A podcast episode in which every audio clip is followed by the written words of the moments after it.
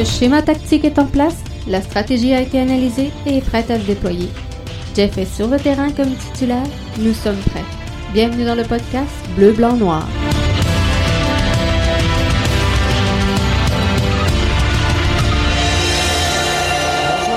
Bienvenue au podcast Soccer Bleu, Blanc, Noir, présenté, propulsé par BBN Média. Mon nom est Jeff Morancy. Je vous remercie d'être là avec nous autres et euh, de faire vivre donc ce podcast-là qui va vraiment super bien. Donc, c'est le fun. Et euh, c'est grâce à vous qui êtes aussi fidèles et aussi bien branchés avec nous. Ça fait deux jours, deux jours consécutifs qu'on réussit à se hisser dans ce grand palmarès. Donc, le top 10 des podcasts soccer les plus écoutés coast to coast à travers tout le Canada, que ce soit francophone ou anglophone. Vous m'avez permis de me propulser donc dans le top 10 euh, de ces grands joueurs-là à travers tout le Canada au complet. Je tiens à vous en remercier et je remercie par le fait même, bien sûr, tous nos membres premium sans qui tout ça ne serait pas possible. Donc, je vous invite à devenir membre premium pour ne rien manquer de notre contenu.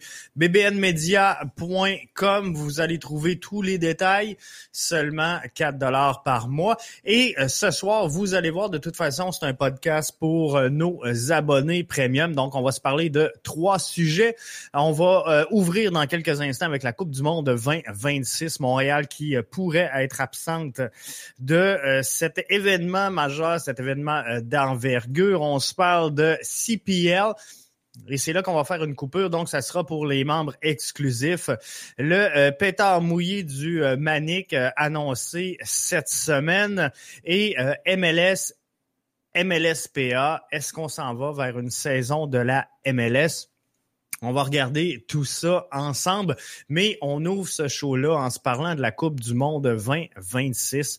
Je vais vous inviter à vous joindre à moi via les différentes plateformes de diffusion, que euh, ce soit via euh, Facebook, que ce soit via le compte Twitter ou encore via notre plateforme, bien sûr, YouTube.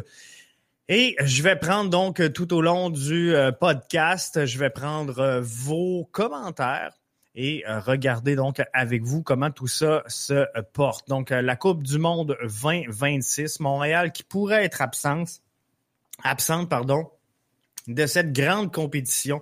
On sait que euh, le gouvernement du Québec, donc euh, par euh, François Legault, a confirmé aujourd'hui qu'elle n'octroierait pas d'aide financière en vertu de cet événement-là.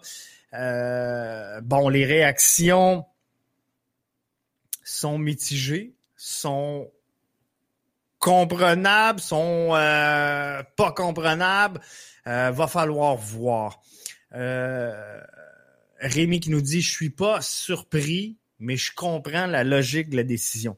faut comprendre une chose, il y a comme cinq, euh, cinq grandes euh, lignes, si je veux, je, peux le dire ainsi, pour euh, sur lequel on doit arrimer tout ça et évaluer les enjeux pour se faire vraiment une tête si Montréal doit oui ou non être de cette course finalement à l'obtention des matchs de euh, la Coupe du Monde 2026. Il y a bien sûr le euh, dossier des infrastructures, il y a euh, le timing de l'événement, il y a la vision de Montréal, il y a son positionnement et il y a bien sûr l'événement en tant que tel. Si on regarde au niveau des infrastructures, et là, vous, allez voir, moi je suis un peu comme Rémi, je suis pas surpris de la décision qui a été annoncée aujourd'hui par le gouvernement. Je comprends un peu la logique de cette décision, mais si on approfondit, je pense que cette logique-là ne, suit pas euh, une autre certaine logique qui devrait s'installer dans un euh, dans, le post-pandémie qu'on vit actuellement. Et on va le voir tantôt, mais que je parle de euh, timing, mais on va commencer par les infrastructures. Ce n'est pas normal en 2021 euh, qu'on se ramasse avec une ville métropolitaine comme Montréal qui n'a pas présentement d'infrastructures assez solides pour accueillir une compétition internationale majeure, euh, un amphithéâtre capable de contenir 40 000 personnes. Je pense qu'en 2021, Montréal ne peut pas passer à côté de tout ça. Pour euh, les critères donc de la Coupe du Monde, bien sûr, il faudra un, terrain de soccer naturel. On comprend qu'on ira pas jouer une Coupe du Monde sur le, synthétique. Et c'est compliqué. Compliqué de mettre aux normes le Bégo. Donc, le stade olympique et sa désuétitude fait en sorte que les coûts reliés à la mise aux normes de cette infrastructure-là sont énormes. Donc, ça devient difficile de justifier pour un événement comme la Coupe du Monde, de, justifier un investissement de rénovation d'infrastructures comme le Big O. Et là, je le prends et, je vous parle simplement Rémi qui dit j'aimerais ça voir du vrai gazon dans le Big O. Tu sais, ça serait tellement impressionnant. Ça, serait beau. Le Big O, là, il, a la capacité d'être beau. Bon, il y a un investissement à faire. On parle de 250 millions juste pour rénover la toiture du stade. Et euh, là, il est pas au normes. Hein. Euh, si, si, vous avez été voir les matchs de euh, la Ligue des champions de la CONCACAF dernièrement, les bancs, c'est pas pas le summum et euh, visiblement, ça aurait besoin d'un peu d'amour à l'intérieur de l'établissement. Puis il y a plein de choses aussi qu'on ne pense pas nécessairement, mais qu'il faudrait ajuster pour réussir à mettre cette infrastructure-là à niveau. Donc, une dépense qui est assez importante pour Montréal. Et si je regarde seulement pour la Coupe du Monde, ben, de mettre aux normes et euh, de partager donc des dépenses à cette hauteur-là pour le soccer. Euh, je pense que euh, la ville de Montréal, en effet, n'est pas rendue là.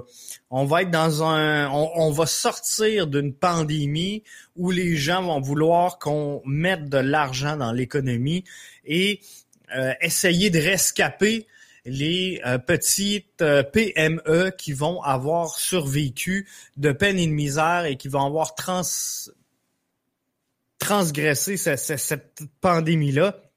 Donc, il faudra voir.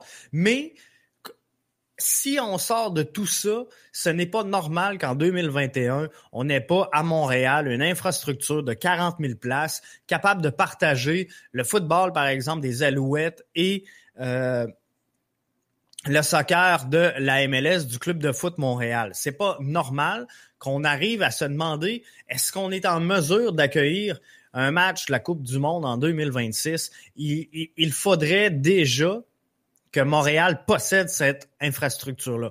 Donc tout de suite en partant, il y a un déficit qui euh, existe au niveau des infrastructures à Montréal et il faudra y remédier. Parce que c'est, c'est pas normal pour une grosse ville comme Montréal d'avoir un centre belle qui est correct, sans plus, pas de flafla, mais il, est correct pour accueillir le Canadien.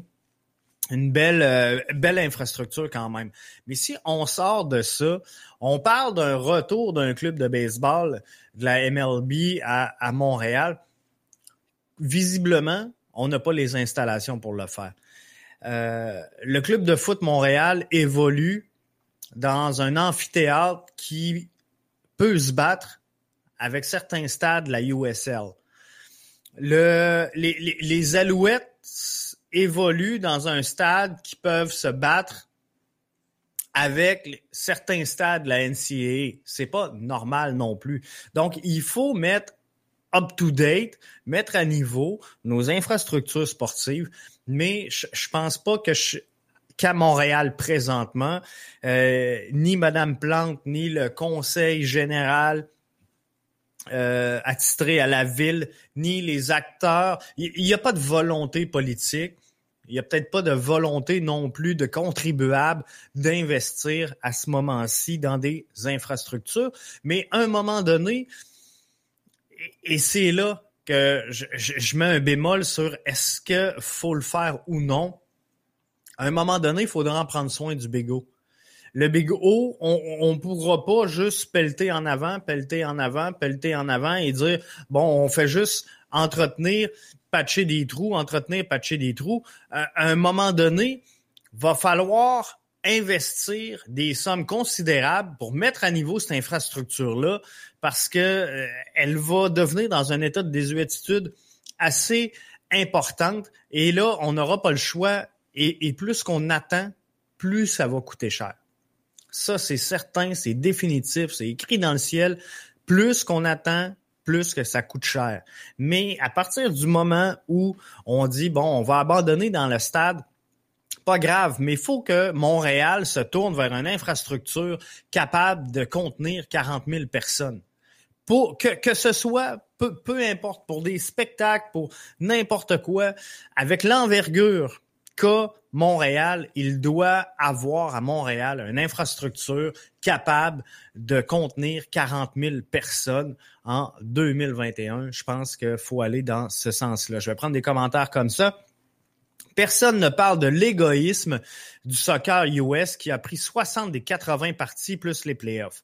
Une facture aussi salée pour 3-4 rencontres, ça fait pas de match. Euh, ça fait pas de sens, pardon. C'est un excellent euh, commentaire de Hamskirt. Euh, et je vais y aller avec ça justement. On va sauter tout de suite au point de euh, l'événementiel et euh, l'événement proprement dit. Donc, je, je, me contente de parler de la Coupe du Monde pour l'instant. On va revenir sur le timing, sur la vision et sur le positionnement de Montréal dans quelques instants. Mais sur l'événement en tant que tel, on s'entend, la Coupe du Monde 2026 est une coupe Canada, États-Unis, Mexique. Et effectivement, Ansem Kurt a drôlement raison. Les États-Unis prennent 60 des 80 parties plus les playoffs. Il n'y a pas un match passé les quarts de finale qui vont se jouer à l'extérieur des États-Unis. Donc ça, faut comprendre une chose également. D'avoir la Coupe du Monde, c'est le fun. D'avoir la Coupe du Monde, ça a certaines retombées économiques. D'avoir la Coupe du Monde, ça amène des journalistes internationaux, ça amène des touristes étrangers. Et si je regarde les statistiques à gauche et à droite et je fais l'évaluation de tout ça, on parle de énormément de visiteurs qui passent en moyenne sept jours ici et euh, qui dépensent euh, plus ou moins 5 à 6 000 dollars par personne pour leur séjour. Donc ça, c'est une belle injection de fonds dans euh, l'économie proprement dite et réelle. Maintenant, si on en revient à ça, l'engouement, il est où? Il est à partir des quarts de finale.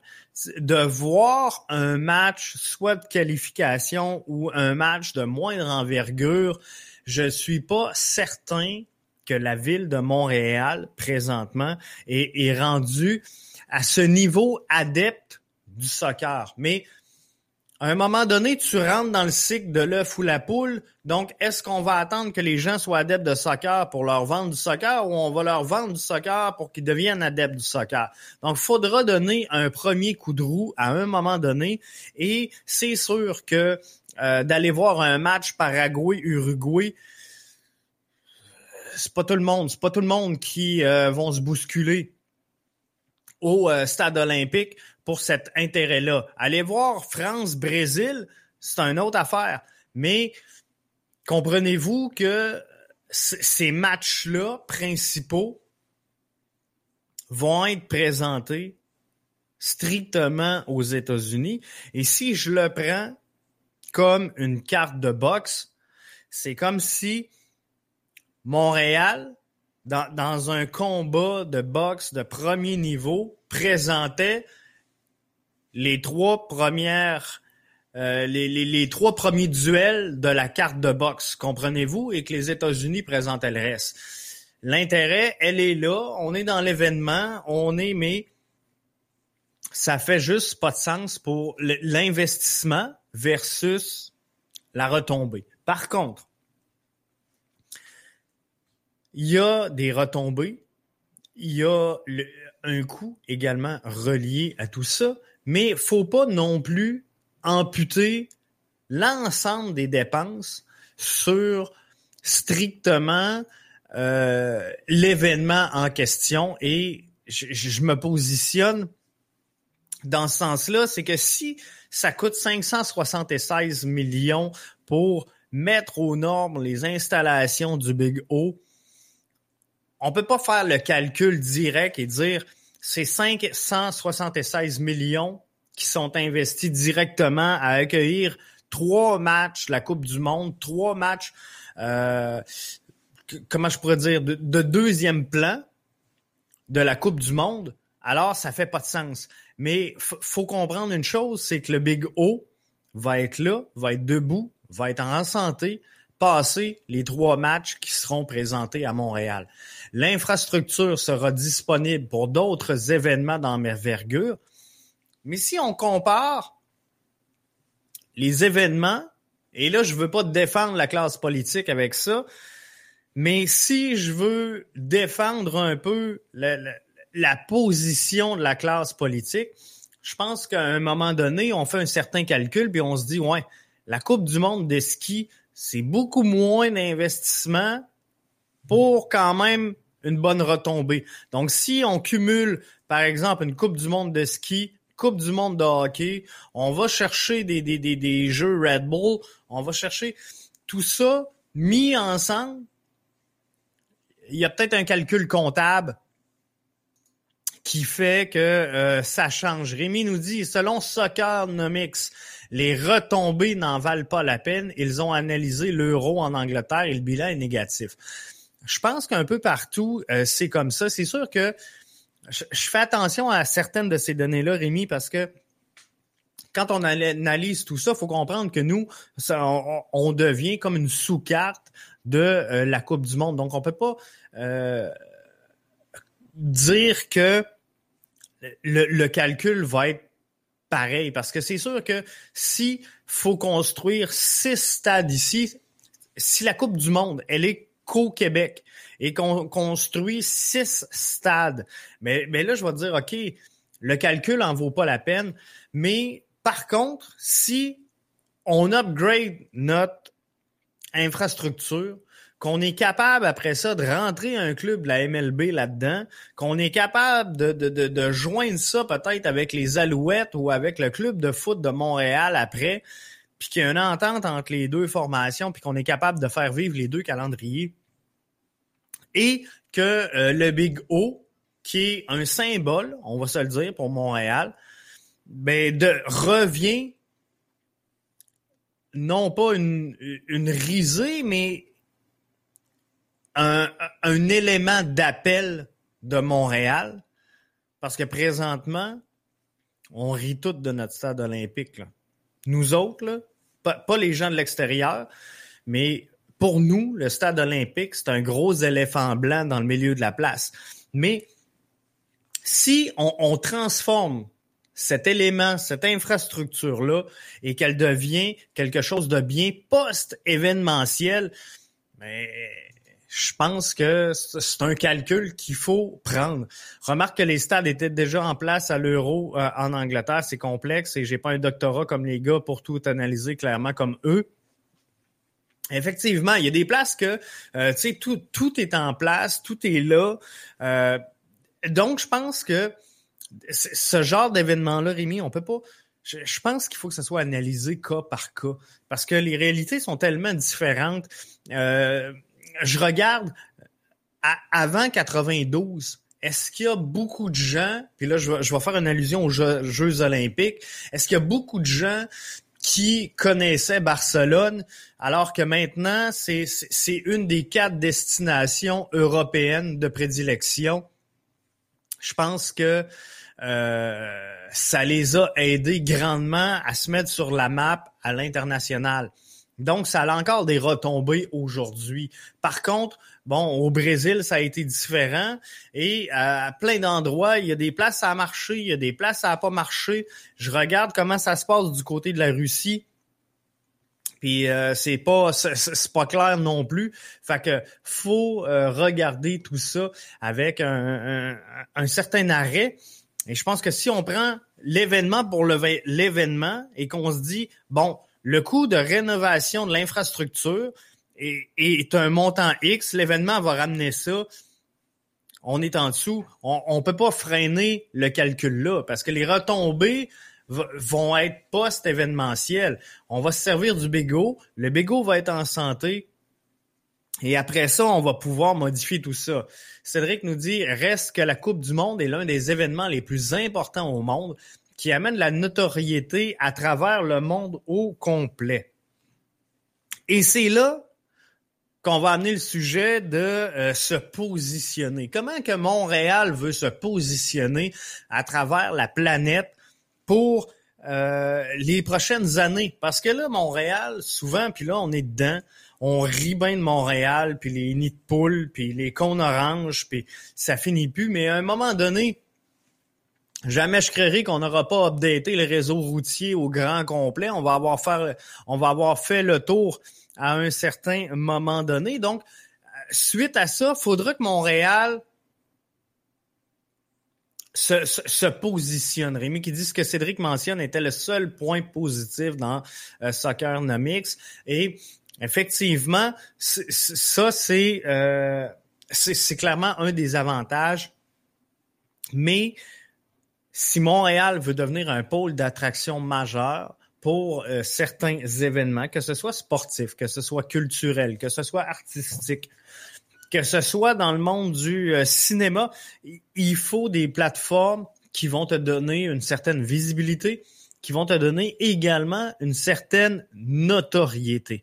Donc, tout ça ensemble va aider Montréal à se positionner. Il n'y a pas longtemps, une semaine ou deux, BBN Media qui lead le podcast euh, BBN, qui vous le pousse, on, s'est positionné. On s'est donné une mission, on s'est donné une vision, on établit des valeurs. Et depuis ce temps-là, on travaille à vous offrir et à vous bâtir du contenu directement relié avec ces, trois enjeux-là que sont notre vision, que sont nos valeurs et euh, mission, vision, valeur. Donc, on veut soutenir, en, termes de mission, soutenir et propager la culture du soccer à l'ensemble des euh, Québécois par la, production pardon, de contenu médiatique de qualité. Ici, c'est ce qu'on veut faire. Comprenez-vous qu'on va se positionner comme ça? C'est pas pour rien qu'on a fait entrer dans l'émission un gars qui connaît le soccer, une tête de soccer comme Arius, qui hier nous a livré tout un échange, euh, tout un podcast hier sur le développement des jeunes, sur comment est-ce que euh, on peut acheminer un jeune vers le sommet? Euh, est-ce qu'il y a un problème dans notre structure québécoise de développement du soccer pour nos jeunes athlètes? On a eu des, des interactions avec le public incroyables dans le podcast d'hier, mais comprenez-vous, on s'en va par là parce qu'on a une mission, parce qu'on a une vision, parce qu'on a une valeur et parce qu'on croit à ces trois éléments-là. Donc, Montréal doit avoir sa mission, sa vision, sa valeur et dire, OK, c'est par là qu'on se dirige. Et ça, c'est pas à moi, ici, derrière mon micro, de vous dire c'est quoi la mission, la vision puis la valeur de Montréal. C'est à Montréal avec tous ses acteurs, avec son gouvernement, avec son, ses, citoyens, de trouver c'est quoi la place de Montréal sur l'ensemble de la planète et d'aller dans ce sens-là. Mais visiblement, présentement, dans sa mission, dans sa vision et dans ses valeurs, Montréal n'est pas une ville de sport. Montréal est une ville qui vibre à l'international avec le Canadien, je vous l'accorde. Par contre, Montréal est une ville d'événements sportifs et non pas de passionnés de sport, d'international, euh, internationalement parlant. Ansem Kurt qui nous dit, mais il y a les dépenses supplémentaires strictement pour la Coupe du Monde. C'est sûr qu'il y a des dépenses qui sont strictement pour la Coupe du Monde, mais comment qu'on fait pour les amoindrir? Comment qu'on fait pour euh, rivaliser, pas, rivaliser, mais composer avec ces éléments-là et s'assurer qu'on aille en chercher un certain bénéfice? La Coupe du Monde, euh, gazon et toit rétractable, on va s'entendre, le toit rétractable pourrait très certainement euh, être spectaculaire et utile dans certaines conditions. Le gazon, là, il n'y a rien là, là. On pète la dalle de béton à l'intérieur du bégot, on met de la terre, on remet du gazon. C'est même pas un problème de mettre du gazon à l'intérieur du bégot si on a cette volonté-là. Et on, on, peut le gérer là, temporairement, comprenez-vous? Il n'y a rien qui nous dit, garde, on, pète la dalle de béton, on laisse ça sur la terre battue, on met du gazon là-dessus, coupe de pouces de terre noire, on fait pousser du gazon et après ça, là, on peut le remodifier. Là. Il n'y a rien qui nous dit que c'est pris puis c'est gazonné puis on va être obligé de faire des jardins là-dedans. Là. C'est pas ça. Donc, euh, oui, c'est des dépenses supplémentaires strictement reliées à la Coupe du Monde, je suis d'accord. Mais par contre, si on est capable de dire on s'en va par là avec notre vision, notre mission, nos valeurs, je pense qu'il faut euh, prendre le temps d'évaluer tout ça et euh, bien sûr d'investir là-dessus. Donc ça, c'est la vision. Comment Montréal veut se positionner en tant que euh, ville effervescente à travers le globe pour faire vivre euh, son monde, pour rayonner, pour aller chercher la notoriété. Ça, c'est important.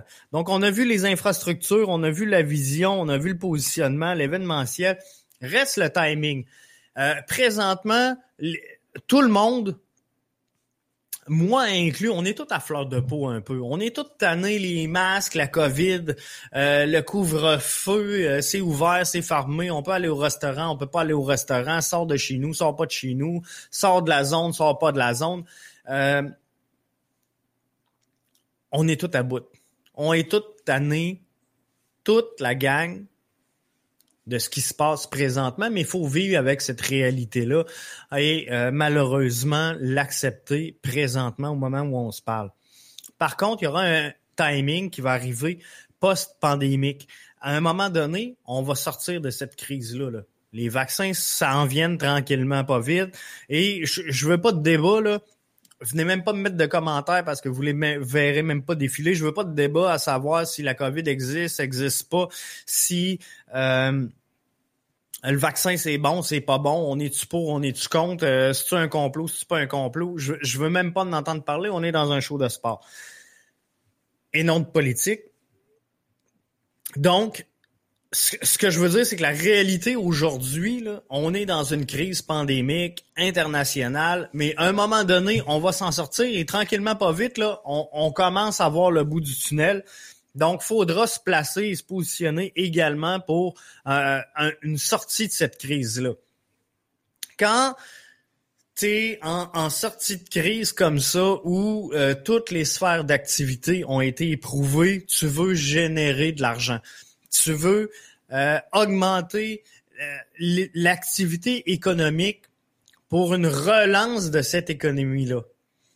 La meilleure façon de le faire pour un gouvernement est d'investir massivement dans ces infrastructures. Parce qu'il il, va en découler une valeur immobilière, parce qu'il va, il va rester cet amortissement-là, parce que les gens qui vont travailler dans, dans ces infrastructures-là vont faire qu'à l'autre bout, la, la, pyramide va faire en sorte que l'économie va se remettre à rouler. Et je, je, vous donne un exemple. Si demain matin, on sort de la crise et François Legault dit on installe peu importe, là, je, vais donner un exemple de soccer parce que c'est un show de soccer. On installe un stade de soccer synthétique dans toutes les villes qui ont un programme sport-études et qui n'ont pas de stade de soccer synthétique. On part avec cette idée-là.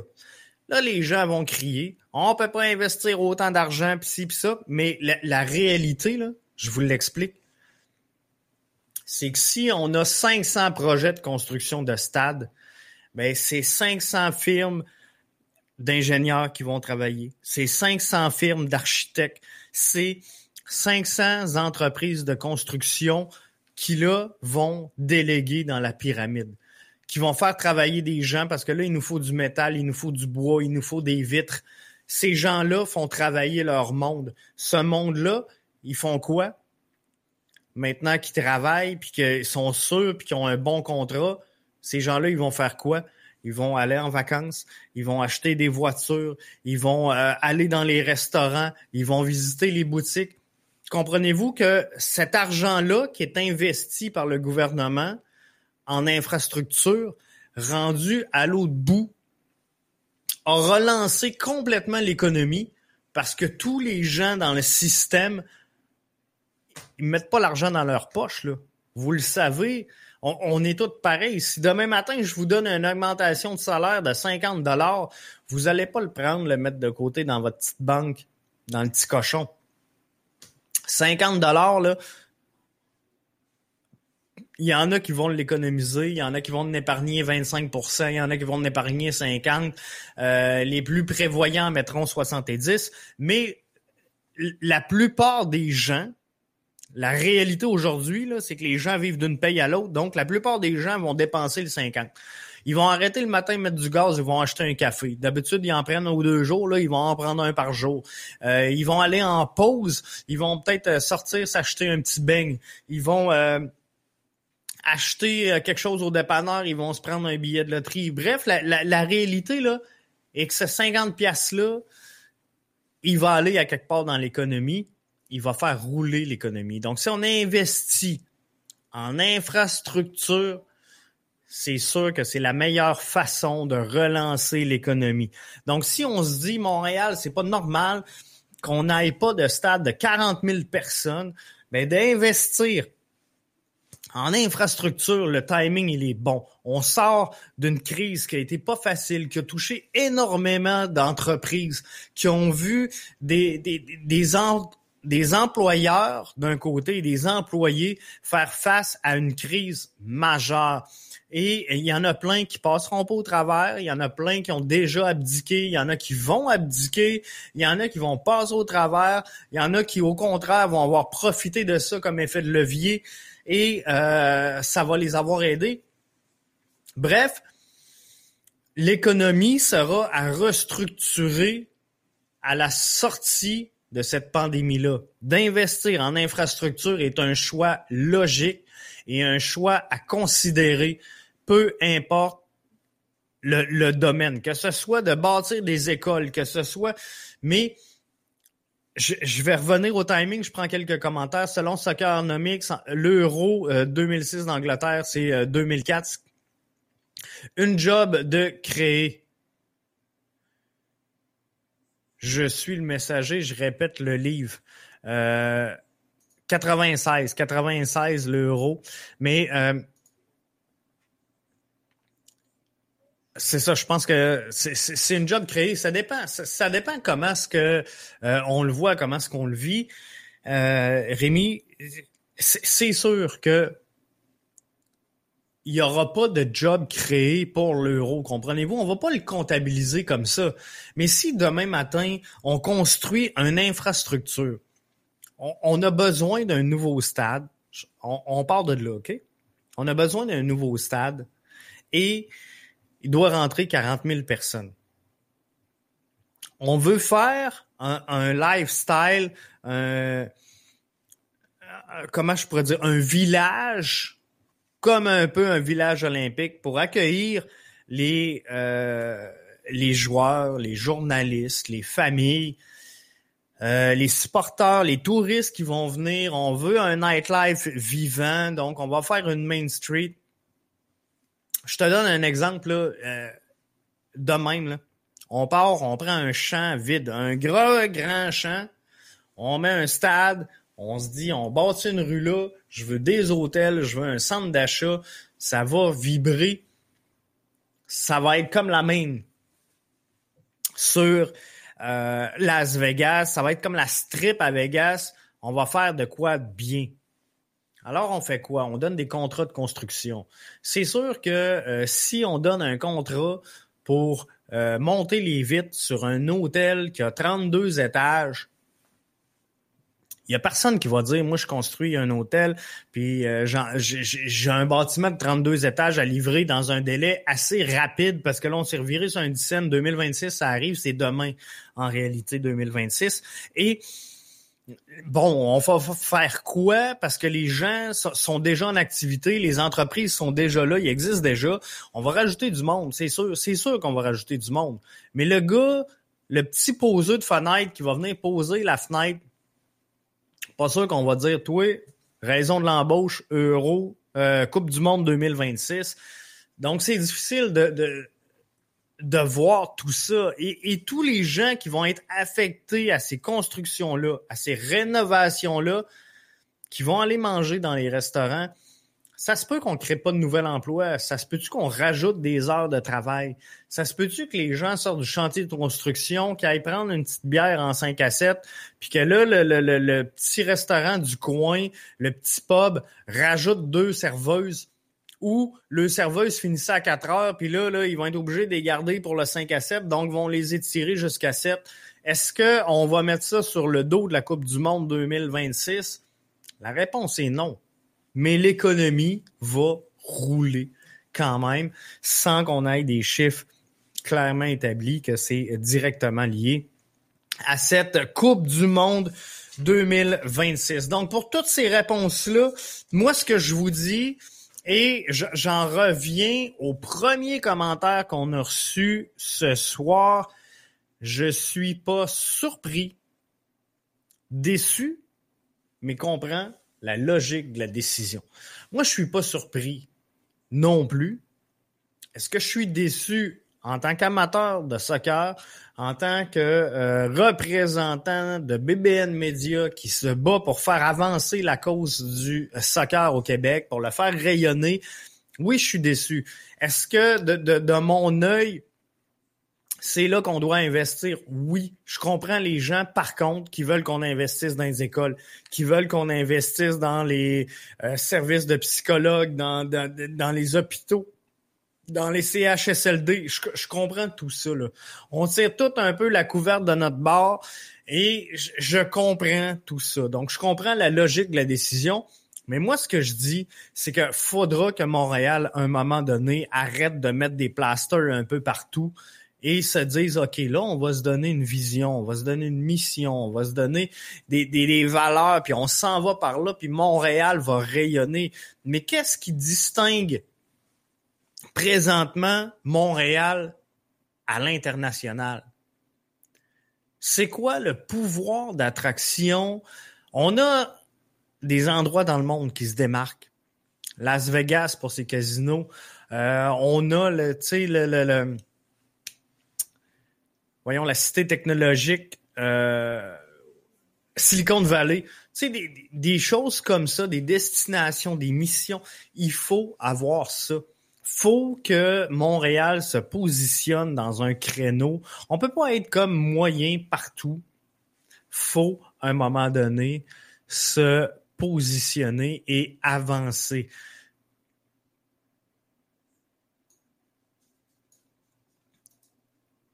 J'ai un autre commentaire. C'est aussi une décision politique. La CAQ investit peu dans Montréal. Euh, oui, il y a une décision politique dans, dans tout ça. Il faudra comprendre l'étendue de cette position politique-là. Il faudra comprendre le pourquoi. Euh, est-ce que la CAQ investit peu dans Montréal? Je serais pas prêt à dire. Euh, mais d'un autre côté, est-ce que je l'ai analysé? Clairement non. Fait que je veux pas parler à travers mon chapeau dire n'importe quoi. Est-ce que le PQ a investi davantage? Est-ce que le P euh, Parti libéral a investi davantage? Est-ce que faut investir à Montréal parce que c'est Montréal au détriment des régions? Euh, il y a tellement de calculs dans tout ça. Il y a tellement de priorités également que je ne veux pas m'avancer sur, sur, ça, mais c'est clair qu'une décision politique, euh, Anne Sepkirk, c'est sûr, sûr, sûr qu'une décision politique derrière tout ça. Et euh, Montréal euh, devra vraisemblablement, malheureusement dans ce cas-ci, passer son tour, alors que euh, la chance était belle. La chance était belle. C'est un événement mondial, international, de renommée. Euh, je ne sais pas si on calcule vraiment et, si on comprend l'ampleur d'une Coupe du monde de soccer à travers le monde et ce que ça peut apporter par, pour Montréal. Et je pense que c'est là que ça me fait le plus mal. C'est là que euh, je, suis un peu plus déçu. Je pense que si on aurait la même discussion pour euh, la Coupe du monde de hockey, on se poserait euh, pas autant de questions. Mais tu sais, voyez-vous, garde, je regarde dans la région de Québec, euh, on est plus sûr, hein, les Jeux olympiques. Là. Longtemps, Québec s'est battu pour avoir des Jeux olympiques. Puis là, maintenant, on a comme mis ça sur un hold, puis on a dit non, non, non, finalement, euh, ça vaut ça vaut pas la peine. Ça vaut pas la peine. Donc, faudra regarder tout ça et euh, éventuellement se positionner. Il nous reste deux sujets à entamer. J'ai déjà pété le volet, pas, pas pété le volet, mais dépasser normalement notre demi-heure de diffusion MLSPA, euh, MLS et euh, bien sûr le euh, pétard mouillé de la CPL à Montréal. On va poursuivre le show de ce soir avec nos membres exclusifs. Donc, si vous n'êtes pas membre au moment où on se parle et que vous voulez entendre parler de des négociations entre la MLS et l'association des joueurs ou encore la CPL à Montréal, il faudra vous abonner. Je vous invite à le faire en euh, visitant le www.bbnmedia.com pour les membres premium. Et on va euh, poursuivre donc à l'instant avec eux autres. Tout un pétard mouillé cette semaine, la CPL à Montréal. On s'attendait à une annonce d'envergure. Euh, le Manic avait à peu près tout mis en place